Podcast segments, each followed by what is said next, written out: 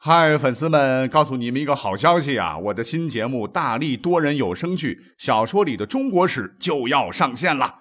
想要了解新节目或者跟我互动聊天，赶快来加入 VIP 粉丝群，入群二维码就在本期节目的声音简介中。你也可以添加我的小号，拼音大历史加幺零幺 D A L I S H I 幺零幺，然后拉您入群，我在那儿等你。管他正史野史。这里只有大历史，大力讲的历史正在播出。欢迎收听本期节目。今天我看了一篇文章啊，叫做《清朝疯狂抹黑明朝的十件事》。哦，我们全被清宫剧洗脑了。这个作者认为呢，纵观中国历史，明史的可信度是最差的。虽然明朝自公元一六四四年明思宗自缢到今天呢，已经有三百七十多年历史了。那说实话，比起很多朝代呢，也不算太远。虽然是这样，可是如今我们看大明王朝啊，也只能是雾里看花。原因是什么呢？作者认为呢，这个明史不实记载的问题太多。他说呢，从顺治开始开始修这个书啊，直到乾隆四年，整整九十四年，九十四年啊，谁都知道，这个时间短呢，你这个记得越精准，这都几辈人过了哈。才修完明史，开创了中国古代修史历史的奇观。因为啊，官方有修史的这个权利了，他是不允许民间来私自修史的。所以中间呢，在修这个明史的过程当中，还发生过装饰明史案。话说康熙二年，浙江湖州有一个富商叫做庄廷龙，请人增编明书，如实的写了明末天启、崇祯两朝的一段历史。如建州卫和明朝的关系等，啊，就被认为有意反清。庄氏全族和为此书写序、校对以及买书卖书、刻字印刷的人，一共是七十多人被斩杀，还有几百个人充军边疆啊。从此，民间修士脑袋不保啊，也使得很多明朝发生的真实的历史被湮灭了。再加上啊，清朝当时大兴文字狱，你比如说有个叫做。徐树奎的人著有一柱楼的诗集，其中有一句叫“明朝七镇篇，一举去清都”二句，就被当时的乾隆帝啊定为大逆，理由是借朝夕之朝，独坐朝代之朝，要兴明朝而去我朝。结果呢，不但把已死的徐树奎和人家儿子是开棺录尸啊，为这个诗集校对的人也全部被处死。那再有一个。就是纪晓岚修编《四库全书》啊，是销毁了很多对大清不利的各种书籍，总数据统计为一万三千六百卷，焚书总数十五万册。这其中呢，明代档案也进行了销毁啊，呃，估计是不少于一千万份的明代档案，呃，在当时被完全销毁了。刚才说到了哈，除了这个历史书籍以外，各行各业的书也被销毁的范围之内。比如说明朝有个科学家叫宋应星啊，他写了一本《天工开物》，那现在说起来呢，是中国古代一部综合性的科学技术著作，有人也称它是一部百科全书式的著作。结果呢，在清朝惨被列为禁书。如果不是这本书流传到日本的话，恐怕世间就再无此书了哈。所以这篇文章的作者认为哈，明朝是被清朝疯狂抹黑了。他呢就找了十件事情啊，专门列出来来说一说。说这是冰山一角。那首先，我们要解决一个问题，那就是作为正史的明史，为什么会由清朝来修呢？呀，因为历史上有这么一个潜规则，就是前史都是后朝修。因为本朝人他不知道本朝什么时候完蛋啊，怎么修本朝全史呢？那么后朝修前史，难免就会有一个问题了，就是要证明自己政权的合法性。哎，就如同。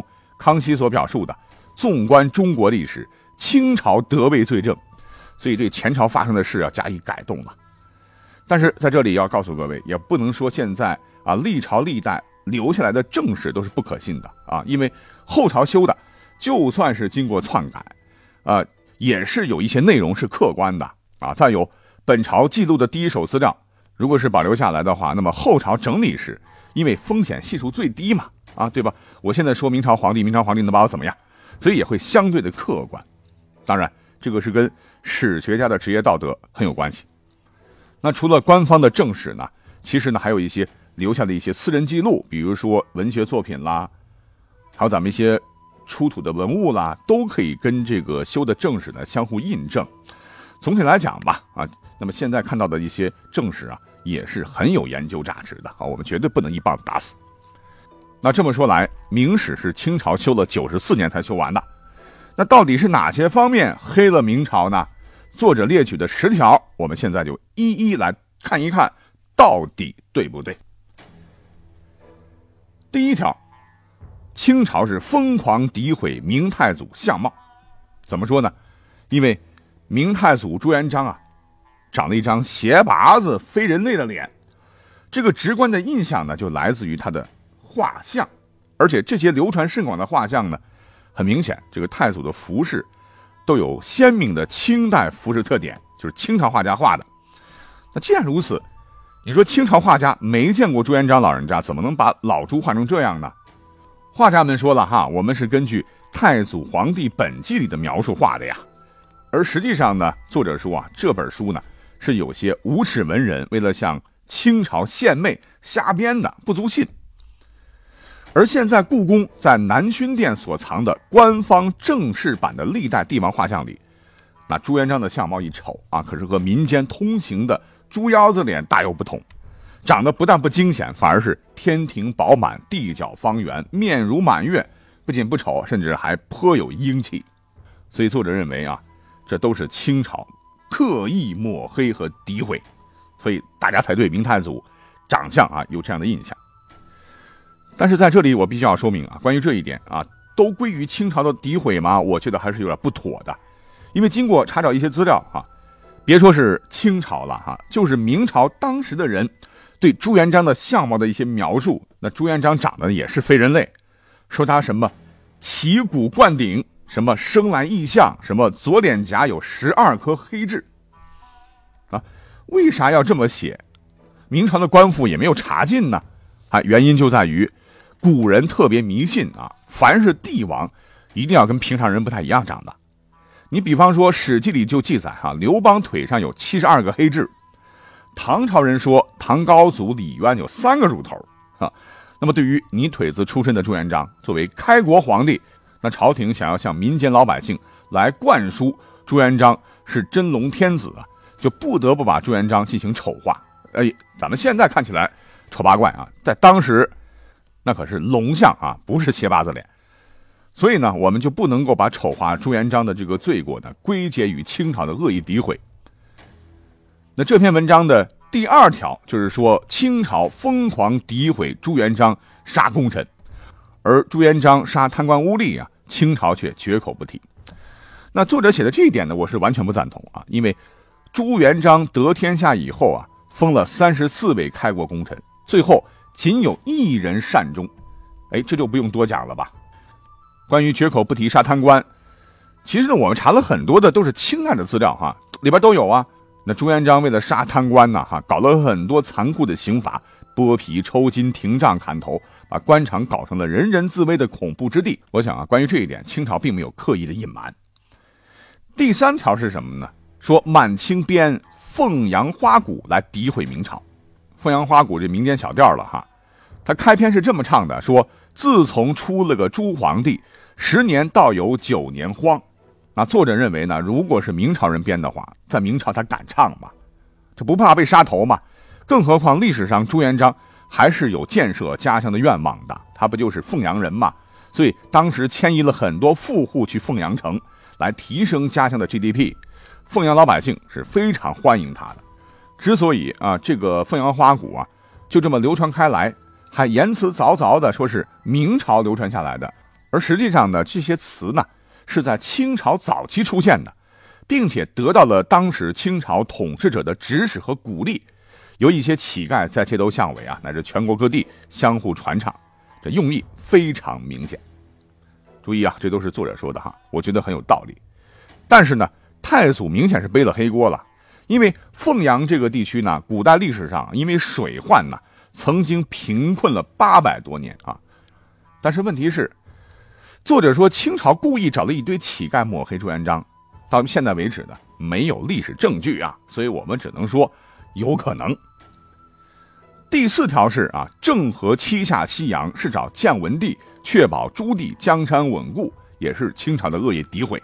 那这篇文章说啊，在明朝初期，东南亚很多国家都来朝拜明朝皇帝啊，其中郑和七下西洋功不可没，也是明朝朝贡体系发展的重要一环，极大的宣扬了国威和促进了海外贸易。然而，在清朝的描述当中，郑和七下西洋充满了阴谋论。那就是为了寻找建文帝，最终是为了除掉他。其实关于这一点呢，我倒觉得作者有部分对吧，但是还是有些偏颇了。因为郑和出使这些各国的详细资料啊，现在已经被烧毁了，所以后人呢对郑和下西洋知之不详。下西洋的目的一直是众说纷纭到现在。这也并不是说清朝完全栽赃了，因为从明朝、清朝、民国到现在的很多历史学家。对于这一点呢，也是争来争去，莫衷一是。第五条文中说，清朝诋毁明成祖不是汉人，而是少数民族或朝鲜人。因为在清朝流传的一些说法当中啊，明成祖朱棣不是汉人，理由是朱棣的母亲可能是朝鲜人。那这个说法呢，我个人认为欠妥。我们查一查哈，朱棣出生的时候是一三六零年。那个时候呢，北方的元朝距离灭亡还有八年。当时的朱元璋呢，他的根据地还在南方啊，在南方打拼，地位是吴国公，啊，连王都没有混上，所以不太可能能找个当时北方的高丽女人当皇妃。啊，如果说朱棣母亲就算真是朝鲜人，那就是清朝建立啊，都把明朝当膜拜对象的朝鲜史书没有对这件事情是大书特书啊，而且显得很沉默。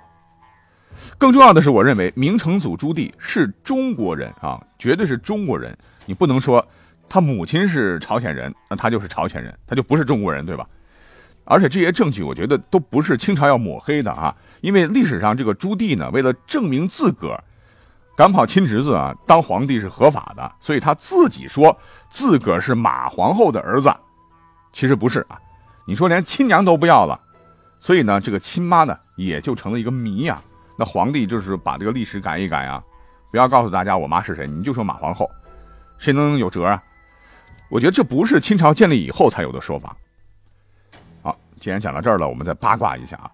根据一些野史的说法，哈，朱棣呢，这还不是是不是朝鲜人的问题，而是不是朱元璋的种的问题，哈，因为这些野史中说，说朱元璋打败陈友谅的时候，他自己的老婆呢，已经被陈友谅。给侮辱了，所以朱棣实际上呢是陈友谅的儿子。那这一点呢，朱元璋被戴绿帽子了，他是知道的哈，所以他最后不立他为太子啊，才有了朱棣后来的一些造反。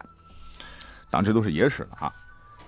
文中的第六条就是清朝污蔑诋毁明朝皇帝短命，都是因为淫乱太多。啊，文中说了，明朝皇帝的确不长寿，但并非完全是因为淫乱。而是因为修道炼丹，天天吃重金属。清朝为什么要诋毁明朝这一点呢？主要是想说明明朝皇帝都很荒淫，不是明君所为，所以不要想念他们啦。那真正的明君是清朝皇帝。那关于这一点呢，实话实说，我个人觉得是有可能的。第七条，他说诋毁万历不上朝，导致荒废朝政。文中说呀。万历不上朝不假，但是呢，他还是该办的事情照样办的。再加上明朝在当时啊，已经建立起了完善的内阁制度，即使是没有了皇帝，整个文官系统也能顺畅的运转。第二点就是当时的万历三大征啊，全部都是在万历代政之后开打的，还全部打赢了。万历啥也没有耽误啊。那举个例子，就比如说英国女王伊丽莎白啊，有谁听说过伊丽莎白天天上朝开会？但现在有人说伊丽莎白不好嘛？那关于这点，我个人啊是部分认同的。第八条，作者认为清朝诋毁明朝是个太监帝国，可是清朝本身奴才好像更多呀，奴才奴才完全是奴隶制度吧？关于文中这点呢，我是完全不认同啊，因为明朝灭亡跟宦官乱政有关联，是有绝对证据的。咱就不要说什么刘瑾、魏忠贤了哈，古代出于专制政权的内部需要。皇帝需要一个独立于官僚机构之外的势力来供自己使用，而最为方便的那就是宦官呐。所以宦官专权乱政呢，是一个历朝历代的顽疾。那相比较，在这方面做的比较好的，反而是清朝了，因为当时的满清政权呢不相信汉人，而太监全是汉人。除此之外呢，他们也确实吸收了明朝的惨痛教训。而这个问题的后半句，作者认为呢，清朝有很多奴才是奴隶制。那我觉得这个看法是在诋毁清朝啊，因为奴才呢，是指侍奉主人的仆人。奴才一词呢，春秋的时候就出现了，只是对下人的一种称谓而已，不是专指奴隶了。清朝只是沿用了这个称呼而已了。第九条，清朝诋毁明朝灭亡，是因为崇祯藏着银子不肯拿出来，导致没人抵抗。那文章这个说法，我可以结合最后一条，我们综合着说哈。第十条说清朝诋毁明朝，自毁长城，杀了军事天才袁崇焕，导致国事糜烂。那说的似乎有有些道理。那我们想一想，袁崇焕为什么死啊？肯定有自己的原因了哈。但是中了反间计，下令将他千刀万剐、凌迟处死的不是清朝，是崇祯呐。而且可悲的是，当时处死之后。京城的老百姓啊，是争相抢食他的肉蛋汁啊，这在当时很多文人的文章里边都有记载。那这也是反映了崇祯皇帝多疑，心胸不够开阔，刚愎自用啊。所以呢，第九条根本就不需要清朝来诋毁了啊，因为有很多的民间记录，这是个反面典型啊，所以清朝根本用不着诋毁，只不过有可能添油加醋罢了。所以啊，总的来说。后朝修前朝史，除了要剔除对自己不利的内容不假，但是呢，也并不是百分之百的去完全的瞎掰啊。因为修史呢，还有个目的，就是要让当朝的执政者吸取历史教训，并且引以为鉴。那清朝对明朝的历史有没有修改？那肯定百分百了。但是很多内容呢，也被保留了下来，这点呢，也是不容否定的。那至于改了多少、删了多少、加了多少？哎，我们只能等待更多的考古证据来充实和甄别了。好，感谢收听本期节目，我们下期再会。